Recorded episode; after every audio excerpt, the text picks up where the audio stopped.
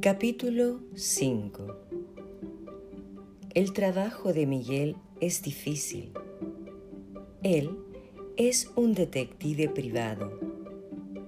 Los detectives investigan casos. Algunos casos son robos, otros son muertes y asesinatos.